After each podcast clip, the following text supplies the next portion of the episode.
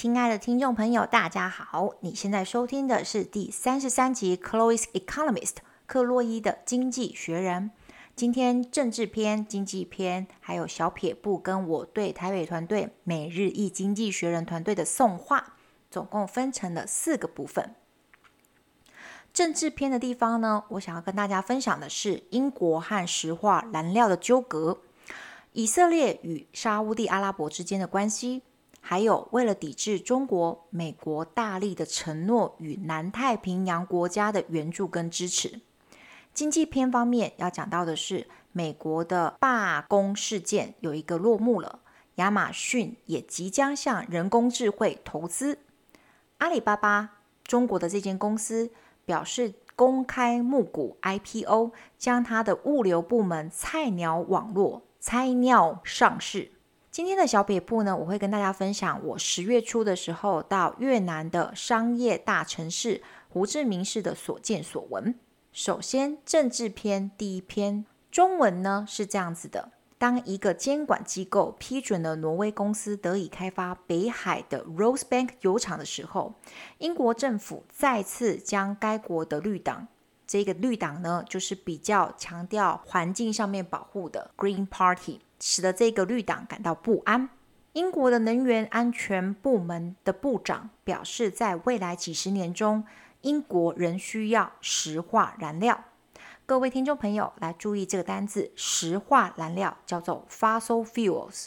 fossil fuels，因为呢，这是旗舰零碳排的一部分，就是说，你要呢整个零排放量，你还是要走过一段，就是需要燃烧石化燃料这个的过程。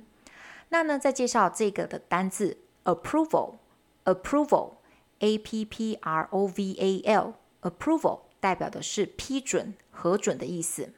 好，我在这边呢，给大家做一个补充。Green Party 它是一个呢英国的绿党。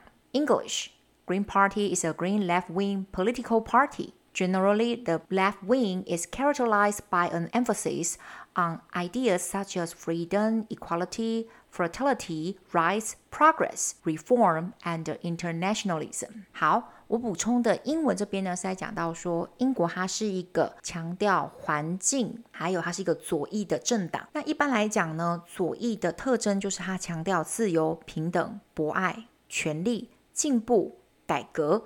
还有他的国际主义这些思想。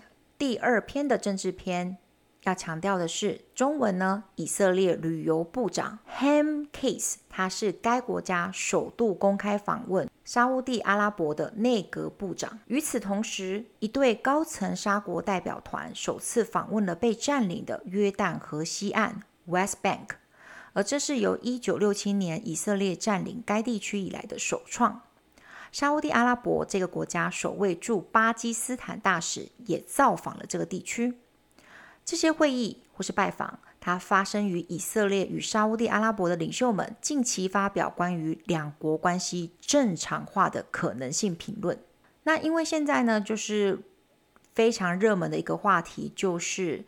加萨走廊现在呢，以色列跟巴勒斯坦他们现在在起了冲突，所以呢，另外一个地区又即将有战争在爆发，所以我才会介绍这篇文章。那呢，这篇文章中，我想强调两个单字：cabinet，cabinet，cabinet，在呢日常生活中是指橱柜，就是放锅碗瓢盆那个柜子。那呢，指政治上面的 cabinet 代表的是内阁。好，下一个单字呢，territory，。Territory, T-E-R-R-I-T-O-R-Y，territory 代表的是领土、领地。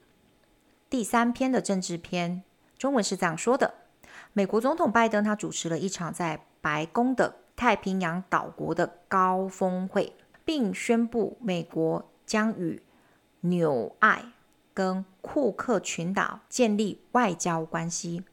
美国正向南太平洋国家大力承诺提供援助与支持，以抵制中国影响力的崛起。这边想强调的单字是 summit。summit 这个单字呢，如果指就是爬山的话，代表是最顶峰；那以政治上面的话，代表是高峰会，很重要的单字。好，经济篇方面，第一篇。去年开始就有美国的那些就是剧作家们或者是电影的作家们，他们呢纷纷罢工嘛。那这件事情终于落幕了。来，中文是这样子：好莱坞罢工的电影与电视编剧们在其工会——美国编剧工会 （Writers Guild of America） 与娱乐公司达成了临时协议后，他重返了工作岗位。他们从二零二三年的五月二日就开始罢工。与电影公司达成的协议包括根据串流影音媒体的收视率，要向编剧们发送奖金，我们最喜欢听到的 bonuses，并保证人工智慧不能撰写或改写文学作品，也不能够用来做素材的来源。也希望这项协议呢，能吸引演员们结束罢工，因为呢，这些演员们纷纷的支持呢，怎么样？他们背后的强大团队嘛，这些剧作家，所以演员们其实也在罢工支持他们这一次的罢工，所以罢工又产生了连环效应。那这场罢工呢，已导致了许多的电影延到明年二零二四年上映，包括《魔戒》的前传，《魔戒前传》的英文《Roll of the Rings》。这边我想强调的几个单字片语呢，第一个单字 Union。U N I O N Union 工会，那呢，我们常常听到串流影音，串流影音这个单字的英文要怎么说呢？Streaming services，Streaming services。我们的经济篇第二篇的中文是这么说的：美国联邦贸易委员会对亚马逊 Amazon 提出了诉讼，并指控这间线上零售商使用不公平的策略，非法地维持它的垄断地位。FTC 就是刚刚的美国联邦贸易委员会 （Federal Trade Commission）。他称 Amazon 的做法包括在网站上埋没于其他地方提供更便宜的卖价的卖家，以及用付费广告取代相关搜寻结果等。Amazon 表示，这个诉讼是被误导的，而且是对零售业的根本误解。好，那这边呢，我们来带两个重要的单字：monopoly，monopoly。Monopoly, Monopoly 代表的是垄断，M O N O 就代表单一的，Monopoly 垄断。Retail，Retail，R E T A I L，Retail 就是尾巴前面加一个 R E，你重新去找你的尾巴，就是所谓的零售业。第三篇经济篇，中文是这样子的。与此同时，亚马逊 Amazon 它也向人工智慧新创公司 Anthropic 它投资了四十亿的美元。以推动其利润更高的另一方面的业务，Amazon 也宣布将从明年二零二四年开始，在 Prime Video 内容中导入广告。与其他的串流影音媒体一样，用户们将可以注册费用更高的无广告订阅方案。好，这边带两个单词片语：profitable，profitable，P R O F I T A B L E，profitable 代表是获利的。Sign up for, sign up for, sign up for 代表的是注册，注册报名都可以用这个单字。那三个字呢？S I G N U P F O R, sign up for 就是签名那个 sign，然后后面加一个 up 跟 for，这样就可以了。第四篇经济篇讲到的是阿里巴巴，阿里巴巴表示呢，将在香港首次公开募股。IPO 中将其物流部门菜鸟网络，那它的菜鸟是 C A I N I A O 菜鸟，这个是汉语拼音的方式。那呢，等一下听众呢会听到 A I William 他念的呢，他就直接用英文的方式去念，所以就念错了。如果你是懂中文汉语拼音的方式的话，这是菜鸟，然后就直接用汉语拼音。OK，这个外国人一定会念错的。而这是将这家。中国科技巨头及阿里巴巴呢，拆分为六个实体重组计划中的首次分拆，大公司拆成了几个比较赚钱的部门，拿出来，拿出来，拿出来，让他们各个成长茁壮，再继续赚更多钱，这样子的计划。上市后，阿里巴巴仍将持有菜鸟网络百分之五十以上的股份。第五篇经济篇，恒大集团 Evergrande 再一次错过债券的还本付息期。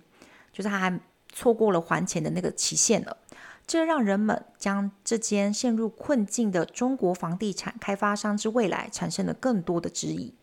根据报道，恒大集团的主席许家印已被警方监视居住，就是说他是在住的地方呢，警方一直在监视他会不会跑走，但此举并未导致其遭逮捕或拘留。恒大股在香港暂停交易。这边提到两个单字，detention，detention，d e t e n t i o n，D E T E N T I O N，detention。detention 这个单字呢，如果是指学生的话，就是被留校察看，就是留在学校里面写功课。那呢，如果是指成人在那个一般的社会上，就是指拘留，有法律效力的。那另外一个单字 suspended，那我们还原成原形就是 suspend s u s p e n d suspend 这个单字代表是暂停，suspend。所以呢，你们常常呢，如果会听到说台风天放假，全部的课都会被暂停，那就是 all the classes are suspended。all the classes are suspended。好，第六篇的经济篇，国际能源总署 International Energy Agency，它表示说，若要实现二零五零年全球净零碳排放目标，需要采取更大胆的行动。该机构表示，全球可再生能源的需要会在二零三零年之前增加了三倍之多，而电动汽车跟热汞的销售会大幅的增加。好，那这边带了两个单字，agency，agency，a g e n c y，agency，这个单字就代表机构或公司。那在这边代表是总数嘛，就是属一个一个单位。那呢，我想要带另外一个单字片语，rise sharply，rise sharply，这个单字代表是急速上升，大幅增加。rise 不是那个加崩那个 rise，r i c e 是 r i s e。Rise，sharply 就是那个夏普有没有？夏普的公司后面加 ly，sharply，s h a r p l y，急速的。Rise sharply 就表示说它增加的幅度是非常大的。好，那呢，接下来就让我们听听看我们呢聪明的 Natural Reader AI 即将为我们带来的英文朗读。这次呢有一个小巧思哦，猜猜看是什么呢？各位听众朋友，各位我亲爱的学生们，现在呢，我们有请 AI 的澳洲腔 William 来帮我们阅读《经济学人》的文章。我这次用的是零点七五的速度，所以如果你等一下还是听不懂的话，你的问题就不是在于速度太快，而是在于你的单字卡得太凶喽。让我们来听听看今天的《经济学人》文章。Politics one, the British government upset Greens again. when a regulator gave approval for a Norwegian company to develop the Rosebank oil and gas field in the North Sea. The Energy Security Minister said that Britain would still need fossil fuels as part of a mix on the path to net zero over the coming decades. 2. Chaim Katz, Israel's tourism minister, became the country's first cabinet minister to publicly visit Saudi Arabia. Meanwhile, a high-level Saudi delegation traveled to the occupied West Bank for the first time since Israel captured the territory in 1967. Saudi Arabia's inaugural official envoy to the Palestinians also visited the area. The meetings come after recent comments from the leaders of both Israel and Saudi Arabia on the likelihood of normalizing relations between the two countries. 3. Joe Biden hosted a summit of Pacific Island countries at the White House and announced that America would establish diplomatic relations with Niue and the Cook Islands. America is showering South Pacific states with promises of aid and support to counter the rise of Chinese influence. Economy 1. Hollywood's striking film and television screenwriters returned to work after their union, the Writers Guild of America, reached a tentative agreement with entertainment companies. They had been on strike since May 2nd. The deal with the studios includes bonuses for writers based on viewing figures on streaming services and guarantees that artificial intelligence can't write or rewrite literary material or be used as a source. It is hoped that the pact will entice actors to end their strike. The industrial action has already delayed the release of many movies next year, including a Lord of the Rings prequel. 2. America's Federal Trade Commission lodged a lawsuit against Amazon accusing the online retailer of using unfair strategies to illegally maintain its monopoly power. The FTC claims Amazon does this by burying sellers on its site that offer cheaper goods elsewhere and by replacing relevant search results with paid ads, among other things. Amazon said the lawsuit was misguided and a fundamental misunderstanding of retail. 3. Meanwhile, Amazon boosted the other, more profitable, side of its business when it struck a deal to invest up to $4 billion in Anthropic, an AI startup. Amazon also announced that it will start introducing ads to its Prime Video content from next year. As with other streaming services, users will be able to sign up for a costlier ad free subscription. 4. Alibaba said it would list its logistics arm, Cainiao, in an IPO in Hong Kong, the first spin off in a restructuring plan that will split the Chinese tech giant into six entities. Alibaba will still own more than 50% of Cainiao after its flotation.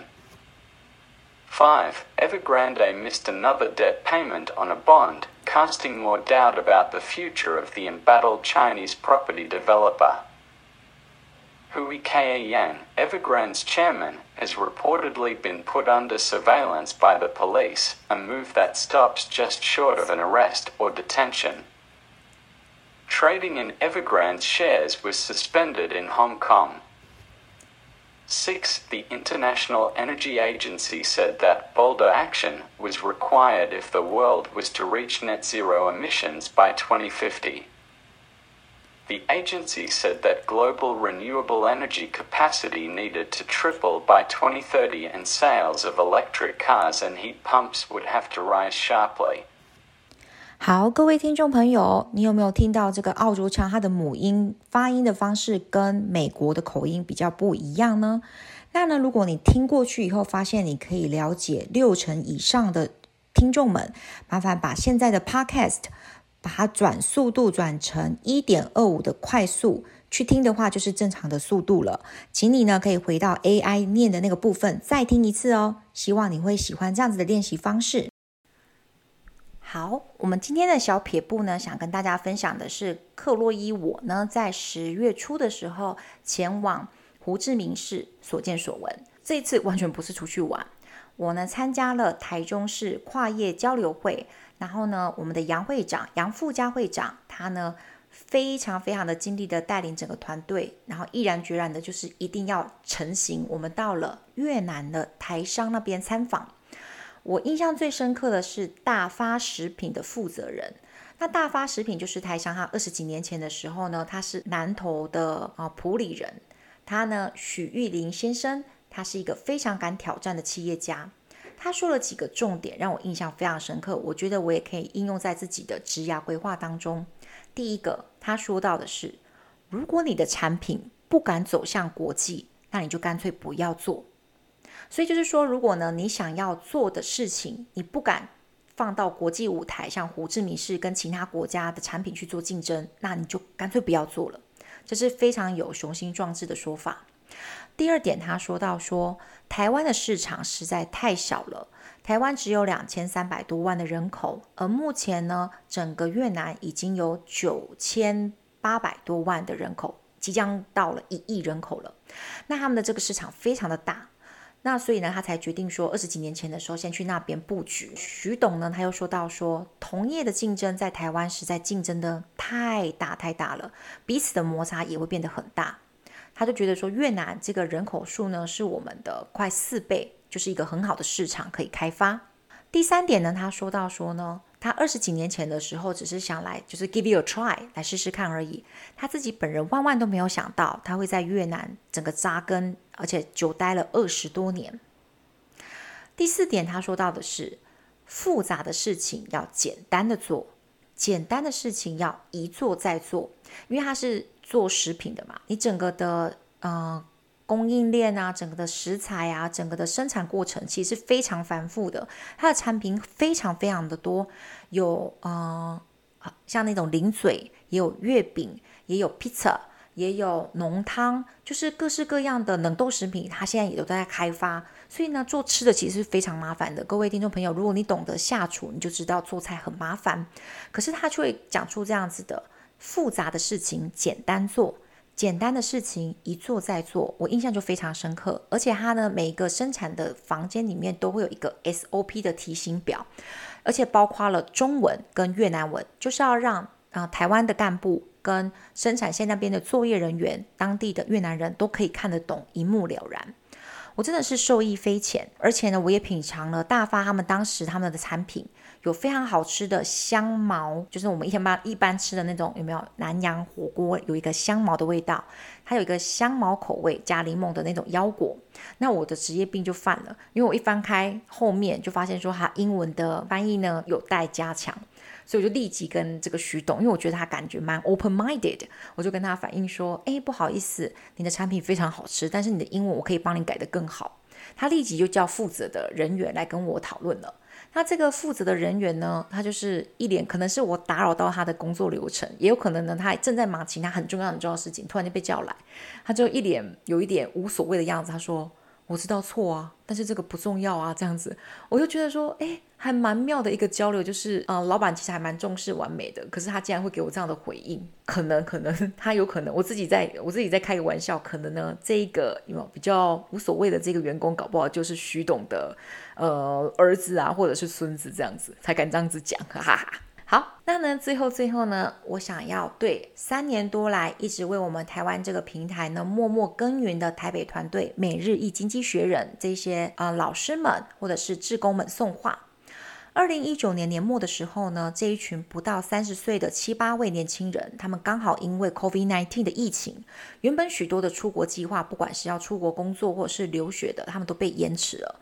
所以呢，他们就突然间有一个奇思异想，就是把自己嗯研读一二十年的读物介绍给台湾。所以呢，他们就想到了一个改变台湾的方式，《经济学人》。就变成了一系列的论坛啊，一对一的课程啊，或者是啊、呃、讨论课程，让呢台北的大学生跟社会人士都有这样子的资源，而且他们接下来呢，就是还呢把这些课程呢，就是用线上化，所以呢，我们不论在任何的地方都可以有这样子的讨论空间。那呢，跟大家再来介绍一下这个刊物《经济学人》的《Economist》，它是英国的一份英文周报，它的总部在于伦敦。它是一八四三年的时候九月由 James Wilson 创办的，在创办之初的时候，它就是以报纸的方式去发行的，一直沿用到今天。它虽然已经变成一个小开本的，然后呢，又是用那种哑光纸，薄薄很像杂志的那种纸呢出版，很像杂志。但是它依然沿用一八四三年的习惯，就是把自己叫做是报纸报纸 newspapers。所以呢，各位就是伙伴们，如果呢你常常听我的 Chloe Economist，就要说经济学人是一个报纸，你就 you got it，you got it，you totally got it。那二零一七年的上半年呢，经济学人的实体跟呢它的电子上面的刊物平均发行量高达了一百四十四万份。近六成都是在北美地区，就是加拿大跟美国去订阅的。那经济学人呢，它是属于他们自己集团所有的。经济学人集团它的股权百分之五十是他们自己的编辑职员在内的私人投资者持有，剩下的百分之五十就由英国跟意大利的家族分别或是分别直接或者是间接透过控股公司持有，所以它不是只是呃属于一个集团的。OK。它呢容纳百川，这两者呢的那个家族企企业集团呢都有董事会有代理人在里面。二零一六年到二零一七年的时候呢，这个经济学人集团它的利润高达了五千六百万英镑。但是呢，在呃台北的李勇老师也说到说，其实呢全世界你看有七八十亿的人口，可是它这样子的利润不能够算是太高太高，只有百分之一的人在阅读经济学人。所以我才会一直希望说，我自己的学生或听众可以称为人中之龙，可以呢收听这么棒，或者是阅读这么棒的教材，或者是新闻，包括主编还有各个雇员，大概有一百名左右，三分之二都是在伦敦里面办公的，其实他被派驻到全世界近二十个国家的编辑部，所以呢，它的规模是非常非常的广泛的，所以呢，我们常常会听到就是中国篇啊，然后非洲篇啊，美国篇这些，是因为它的编辑部是散播到全世界各处的。虽然叫做经济学人，它不是只是专门研究经济学，而是呢，它涉及了全球政治、经济、文化、科技等多方面的综合性新闻刊物。它呢，对这些议题都提供了深入的分析跟评论。那呢，你要说它的立场是什么立场？他的立场是古典自由主义跟经济自由主义的立场，什么意思呢？就是说他支持自由贸易，他支持全球化，他支持人口有办法自由的流动，他支持呢文化有自由主义，也就是说他承认说国家可以呢有同性婚姻，这就是文化自由主义其中一点。好，这是呢我在 Wikipedia 看到《经济学人》的介绍。那我特别感恩呢，台北团队的每一个人坚守自己的原则，不论是开线上论坛、Podcast、一对一的线上课程，或是引用部分的文章呢，拿在做中文的翻译，免费在脸书的粉丝页跟大家分享，他们都不假他手，他们都没有用 AI 的这些资源呢，就嘛像我这么偷懒，叫 Natural Reader 帮我念，他们全部都是自己念，然后呢，他们呢也没有用 ChatGPT 去做一些翻译的工作，他们都是一字一字自己翻。这三年多来呢，其实无数的文章跟无数跟李用老师的课程呢，在我跟我当时考公务人员的学生 L 心中种下了一个启发的种子。我可以说呢，没有这个团队的分享，我的学生 L 或许没有办法考上与外交相关的公务人员的职位。没有这个团队的分享，我或许在教学生涯中只会重视托福跟多益这些证照考试。没有这个团队的分享。我或许无法收到台中市政府跨业交流会杨会长的邀请，担任二零二三年一月的讲师。我可以去跟企业的负责人去演讲发表。没有这个团队，我或许无法站在巨人李勇老师的肩膀上，去看看在台中如此渺小的我自己。二零二三年的九月底呢，他们戛然而止了，非常突然的就宣布要停止所有的文章分享了，因为他们呢在自己的职涯规划当中，他们有另外一个挑战等着他们去面对。我非常感谢他们每一个人，而我的 Chloe's Economist 这个平台虽然没有他们的资源分享，我会承接经济学人这把圣火，继续燃烧国际的视野，国际视野之火不灭。谢谢他们。